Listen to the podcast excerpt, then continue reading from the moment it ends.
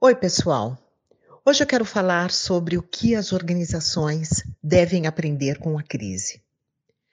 Em épocas de crise, se por um lado passamos por situações extremamente complicadas, sob vários aspectos socio, econômico, político e cultural, por outro lado, nos deparamos com insights que nos obrigam a escolher caminhos emergenciais, os quais nos conduzem a mudanças significativas.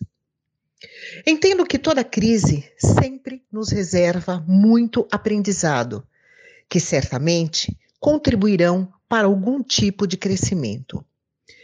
E com as organizações não é diferente a fim de se manterem vivas durante e após uma crise, as empresas precisam aprender rapidamente a se reinventar, adquirir a capacidade de adaptação e, a fim de garantir maior assertividade nas tomadas de decisão, deve desenhar a toque de caixa ou tirar de gavetas planos estratégicos com vista à adequação do seu respectivo modelo de negócio de acordo com o novo momento de mercado nacional e mundial.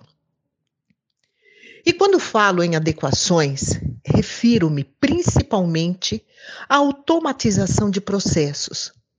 Dessa forma, as empresas devem aprender em não que não podem mais conviver com gastos e custos desnecessários e perda de produtividade, atuando com processos morosos e burocráticos.